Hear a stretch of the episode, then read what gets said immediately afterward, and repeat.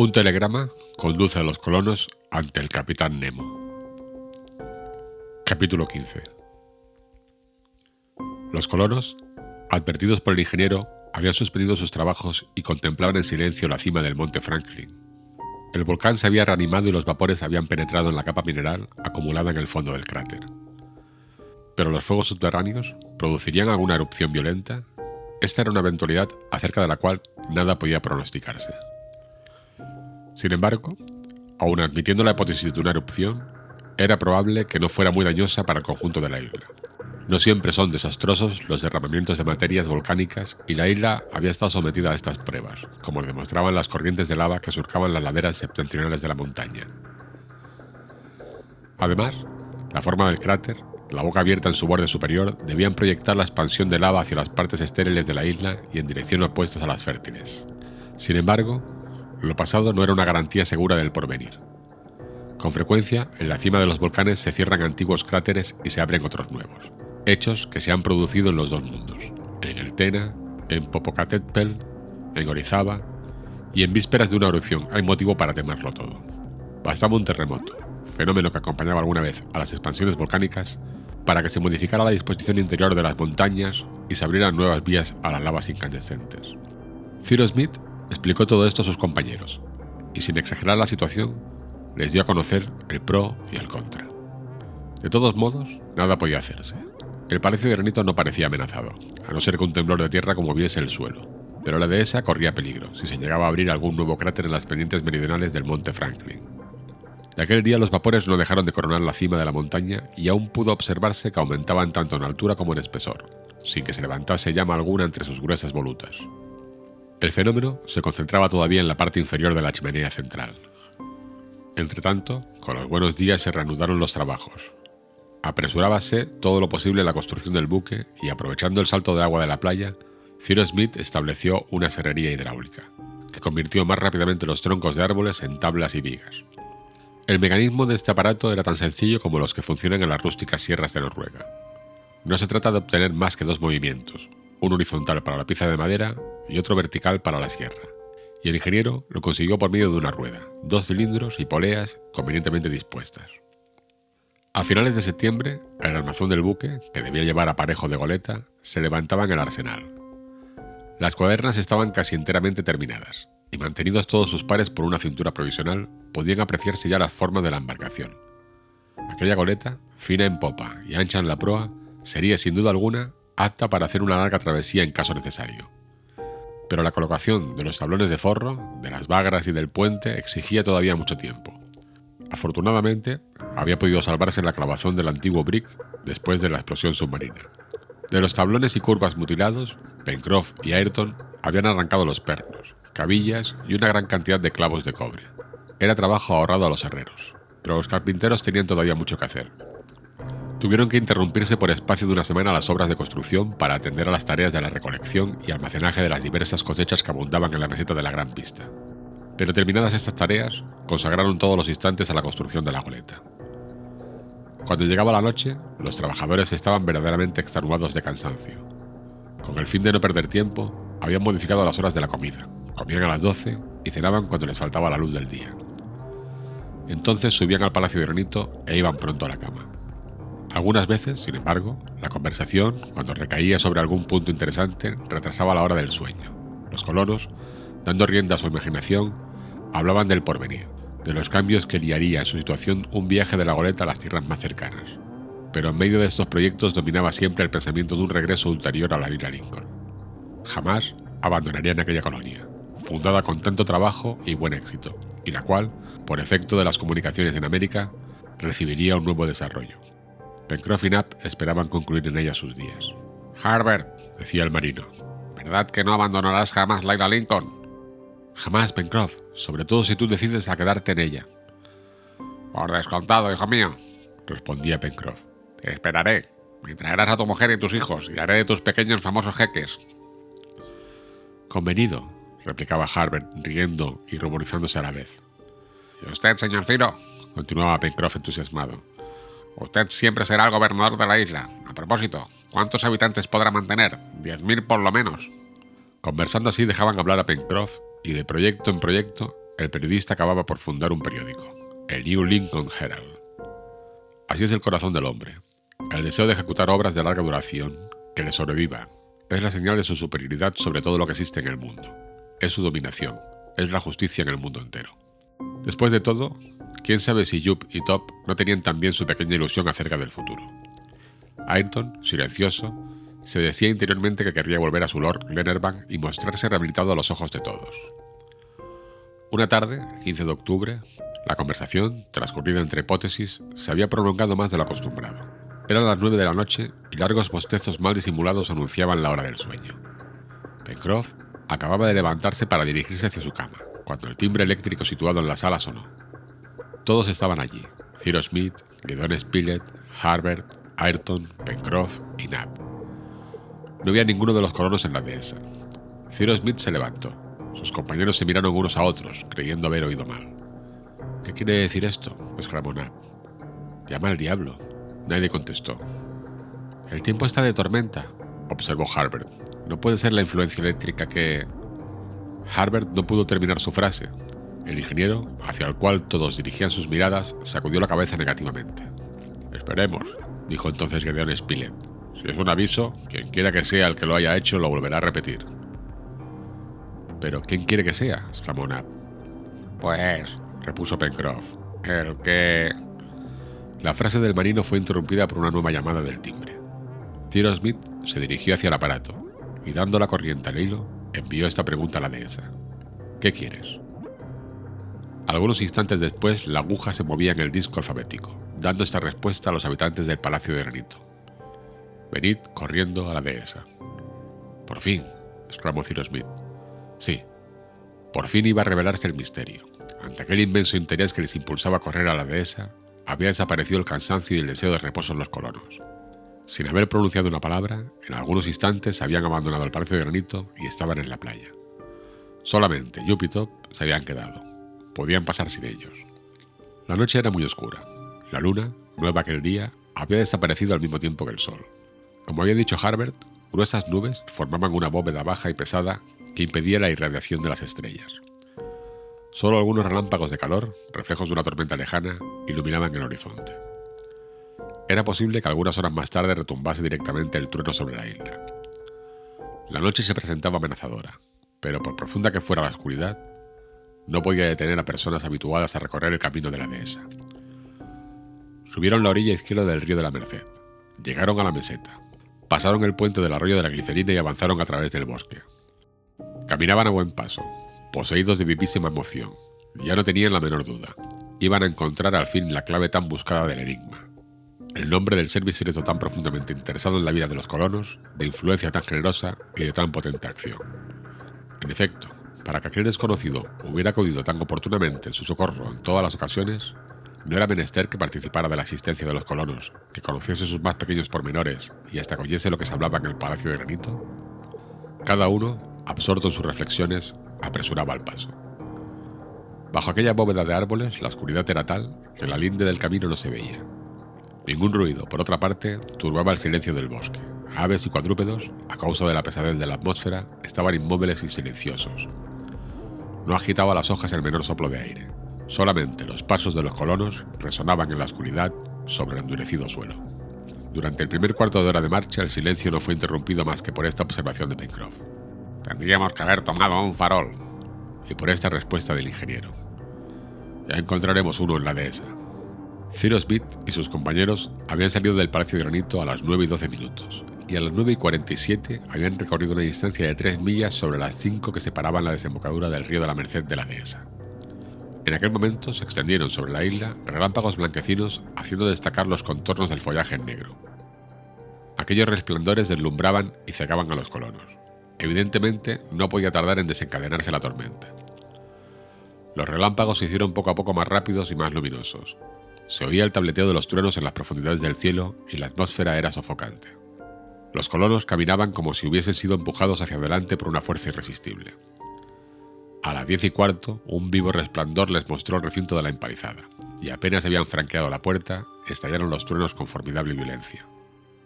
En un instante, atravesaron el recinto y Cyrus Smith se encontraba ante la habitación. Era posible que el desconocido ocupase la casa. puesto que de allí había debido partir el telegrama. Sin embargo, ninguna luz iluminaba la ventana. El ingeniero llamó a la puerta. No obtuvo respuesta. Cyrus Smith abrió y los colonos entraron en la habitación, que estaba completamente a oscuras. Knapp echó yescas y un instante después estaba encendido el farol y registrada la casa en todos sus rincones. No había nadie. Todo estaba en el estado en que había sido dejado. Habremos sido víctimas de una ilusión, murmuró Cyrus Smith. No, no era posible. El telegrama decía, venid corriendo a la dehesa. Se acercaron a la mesa destinada al servicio del hilo. Todo estaba en su sitio, la pila, la caja que la contenía, el aparato de recepción y transmisión. ¿Quién ha venido la última vez aquí? preguntó el ingeniero. Yo, señor Smith, repuso Ayrton. Y eso fue... Hace cuatro días. Una nota, exclamó Harbert, enseñando un papel que había encima de la mesa. En aquel papel estaban escritas en inglés estas palabras. Seguid el alambre nuevo. En marcha, exclamó Cyrus Smith, comprendiendo que el despacho no había partido de la dehesa, sino del retiro misterioso, puesto en relación con el palacio de granito por medio de un alambre suplementario unido al antiguo. Knapp tomó el farol encendido y todos salieron de la dehesa. La tempestad se desencadenaba con violencia, disminuyendo sensiblemente el intervalo que separaba cada relámpago y cada trueno. El meteoro iba pronto a dominar el monte Franklin, y en toda la isla, a la luz de sus fulgores intermitentes, podía verse la cima del volcán coronada de un penacho de vapores. En toda la parte de la dehesa, que separaba la casa del recinto de la empalizada, no había ninguna comunicación telegráfica. Pero después de haber pasado la puerta, el ingeniero corrió derecho al primer poste y vio a la luz de un relámpago que un nuevo alambre bajaba desde el aislador a tierra. Aquí está, dijo.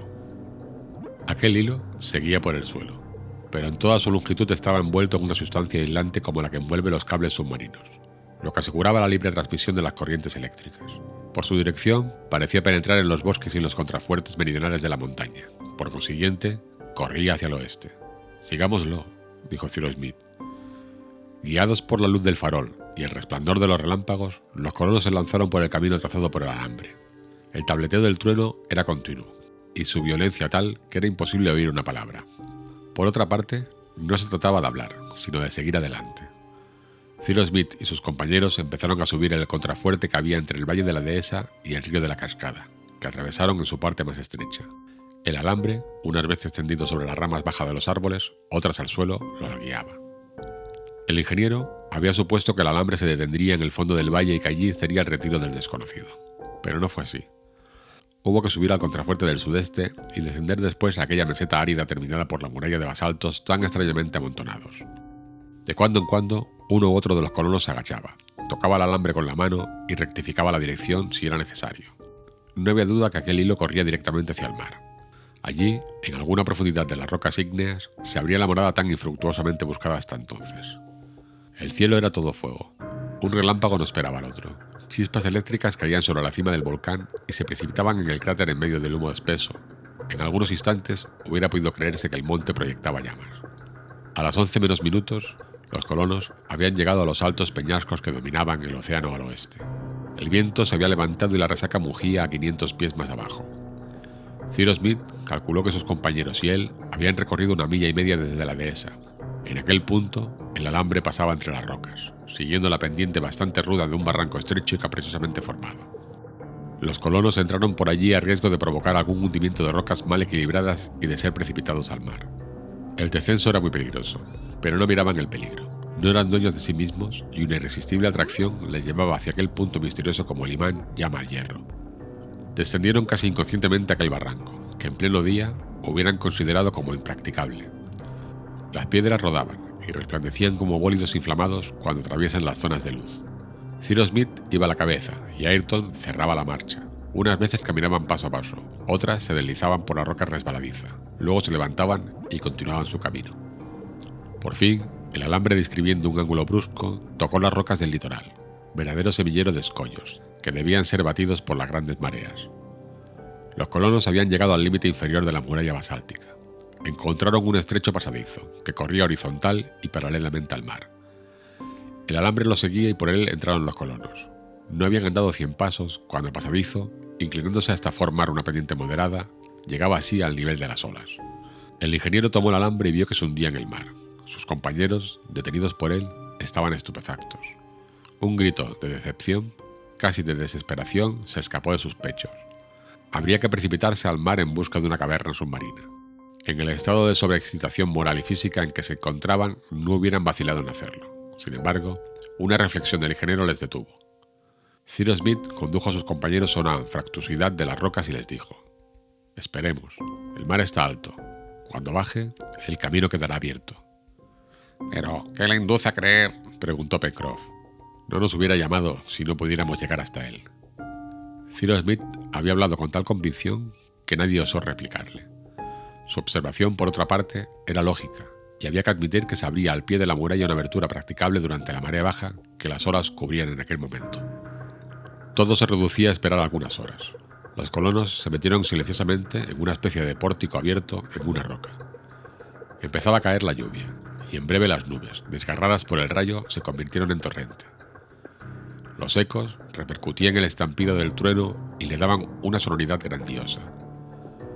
La emoción de los colonos era inmensa. Mil pensamientos extraños y sobrenaturales atravesaban su cerebro evocando alguna aparición grande y sobrehumana, única que habría podido corresponder a la idea que se habían formado del genio misterioso de la isla.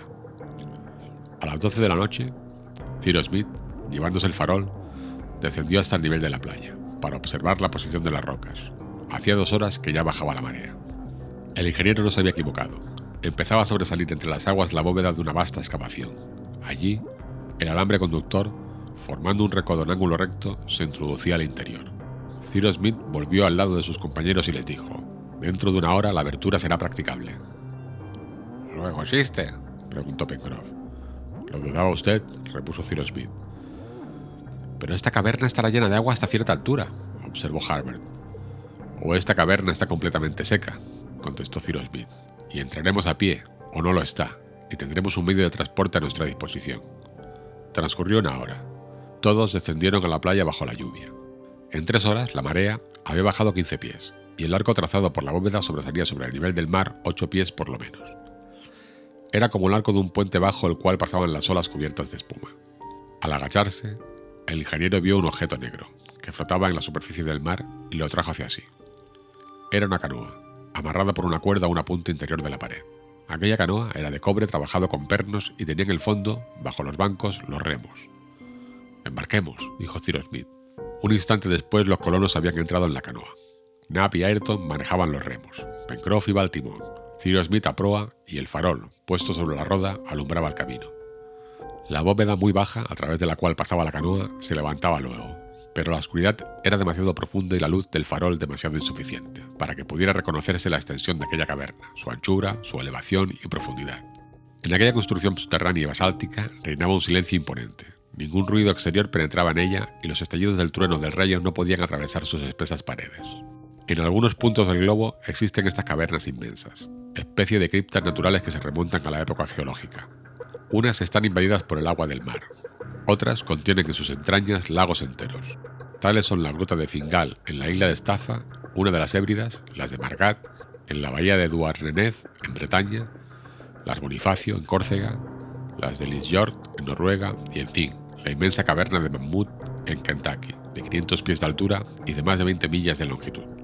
En muchos puntos del globo la naturaleza ha abierto esas criptas y las ha conservado para admiración de los hombres respecto a la que exploraban los colonos, se extendía hasta el centro de la isla? Hacía un cuarto de hora que navegaba la canoa siguiendo las indicaciones del ingeniero, cuando éste gritó, Más a la derecha.